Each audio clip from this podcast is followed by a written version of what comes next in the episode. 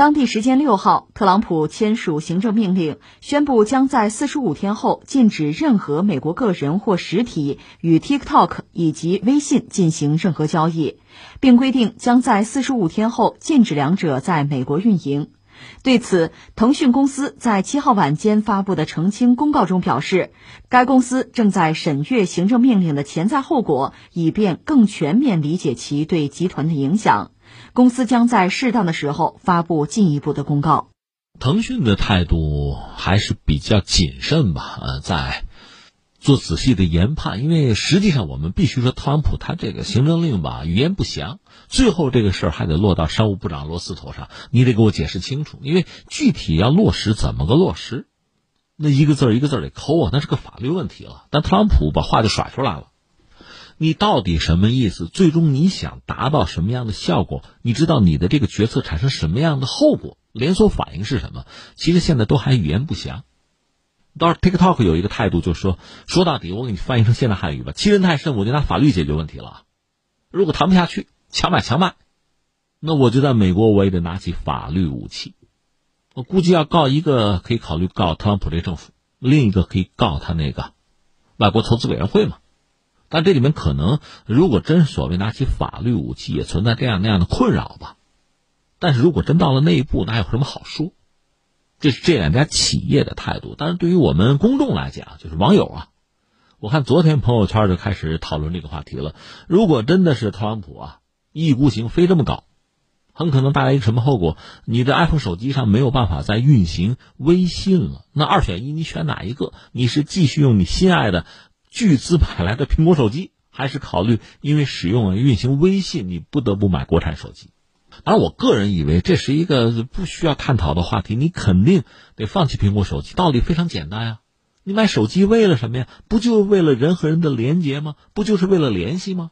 而且在如今这个时代，人和人的连接是至关重要的。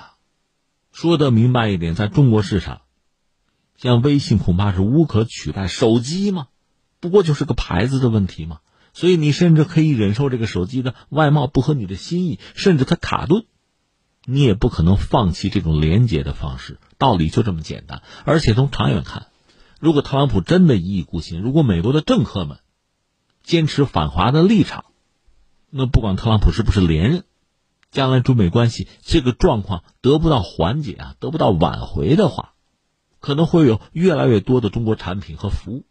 包括这种应用啊会被下架，这些东西和美国的产品和 iPhone 和 iPad 没有办法兼容，那你只能二选一了。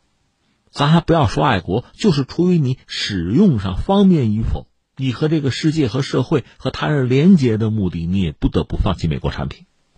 所以你看这个事儿真是像一个隐喻啊！特朗普在做什么？特朗普朋友他们做的是要切断这个连接。而你绝对可以使用“倒行逆施”这样四个字来概括他们的这种疯狂的行为。实际上，就是在这两天，我还看到美国的媒体《华尔街日报》，他讲，对于很多美国公司来说，更早克服新冠疫情冲击的中国成为了所谓关键避难所。中国第二季度经济的复苏帮助，就是美国的企业对冲了美国国内的销量的损失，这叫廉洁。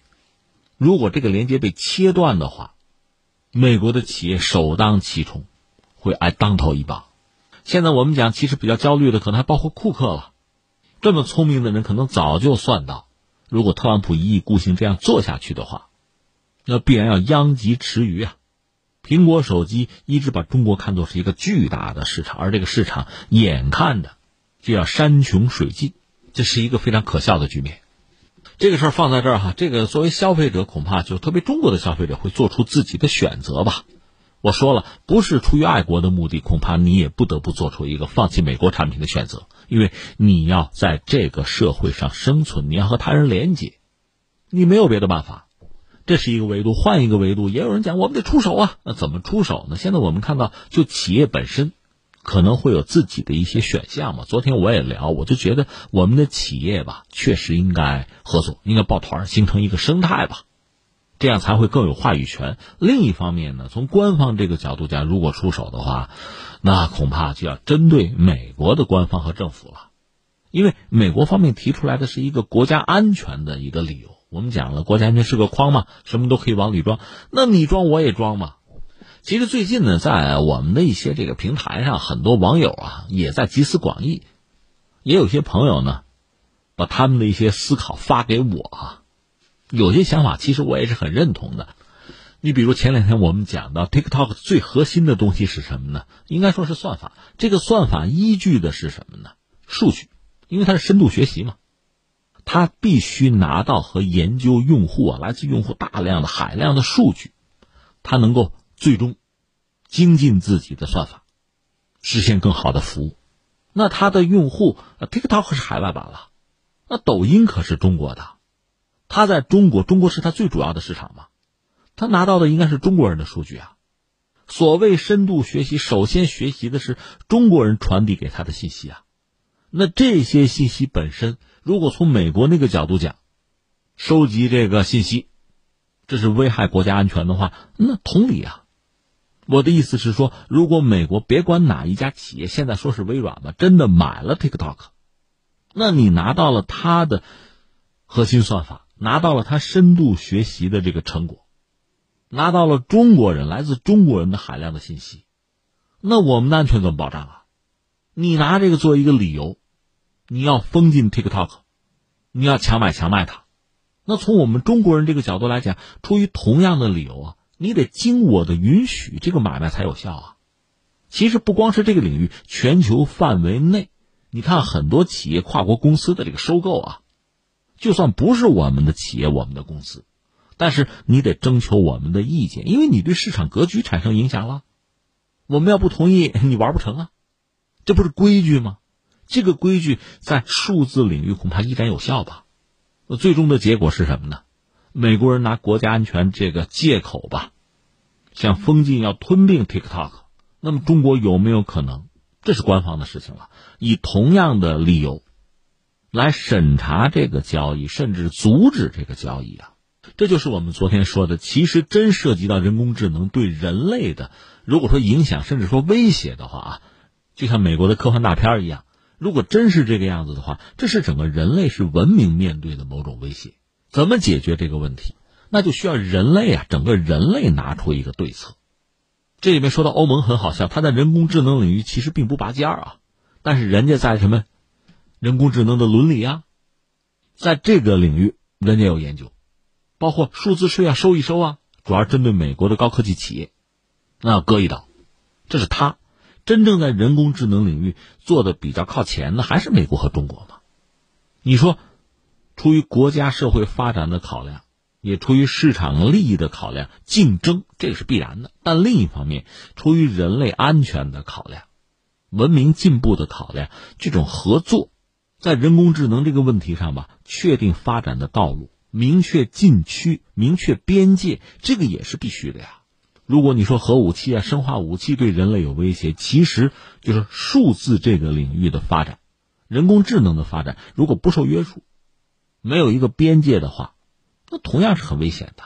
同样道理，像克隆人、克隆技术这个东西，如果没有边界、没有一个基本约束的话，麻烦也会很多的。道理是一样的。所以你看，传统上在就市场环境下吧。全球贸易这个领域，美国人玩了很多招数，什么长臂管辖，我们也知道啊。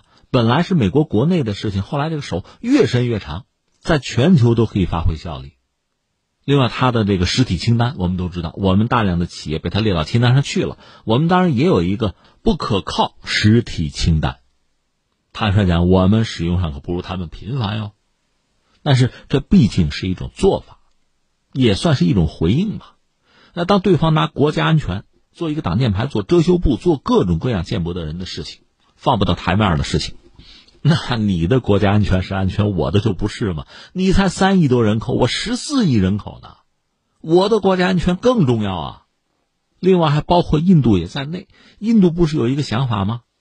总想印度制造，中国的企业、中国的产品、中国的服务，在印度市场上有比较良好的表现，就酸，就受不了。就要遏制，想合资，你有你的想法，我还有我的规矩呢。你说这么一来，是不是我们的企业就等于夹板气了？就是风箱里的老鼠两面挤压呀。那我只能说还有作伴的吗？他们的企业也一样啊。说到底，涉及到中国的国家安全的，涉及到我们的消费者的权益，就是我们的信息，不管是公共信息还是个人信息，因为现在你深度学习嘛，你手头攥着大量的数据啊，这都是中国国内的信息啊，这些东西交给外国人，这都不是开价的问题了，这里边必然隐藏着巨大的风险啊。中国的企业有隐患，美国的企业、印度的企业都是有隐患的。所以说到底，最终在这个领域，大家可以谈，可以有共识，可以有一个对大家都起作用的约束。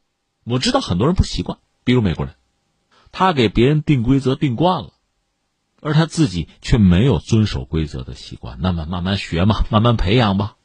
实际上，从现在开始到美国大选的十一月份，可能时间不到一百天了吧。估计像腾讯啊，像 TikTok 呀，也可以使用一个拖字诀，以拖代变吧。但从长远看呢，一般我们认为，就是假设拜登上台，他虽然昨天我们聊的，他也明说了，说一旦他上台，特朗普那套东西他不那么玩，对中国的这个产品加的关税他会取消。但是那并不意味着他不把中国作为一个竞争对手，他只不过要采取其他的方式而已。如果说特朗普是一种互怼模式啊，互卡模式。也许拜登玩法要高级一些，搞一个统一战线，但是要遵守一下规则，尊重一下盟友。可是我们说，不管怎样，刚才我们谈到的这个问题依然是问题，就是目前人工智能深度学习啊，大量来自用户的数据啊，它确实涉及到一个公共数据和个人数据、国家和社会的安全稳定的问题。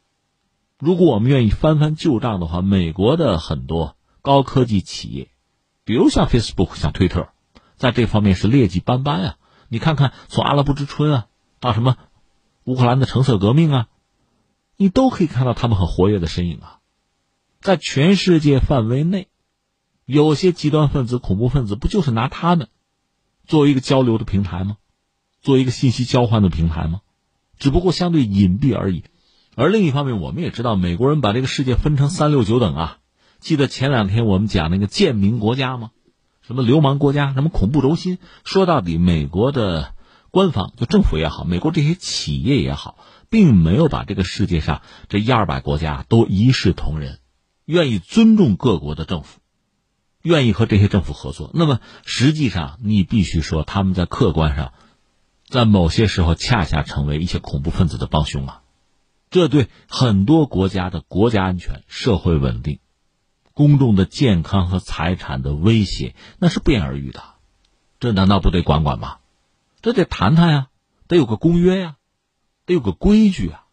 所以你看，我们扯了半天，呃，美国的官方政府对我们的一些企业下手，我们这些企业，我的建议呢，还是在现有框架内要有所反击，比如通过法律手段。另外，从国家、从政府这个层面呢。还是应该从保障国家安全的层面要有所回应。如果你发现我们自己的法律法规不够健全，那就抓紧健全；篱笆扎的不够紧，那马上扎紧。有时候通过这样的方式，也许才能逼对方老老实实的坐回到谈判桌，否则他就会变本加厉，更加的肆意胡为了。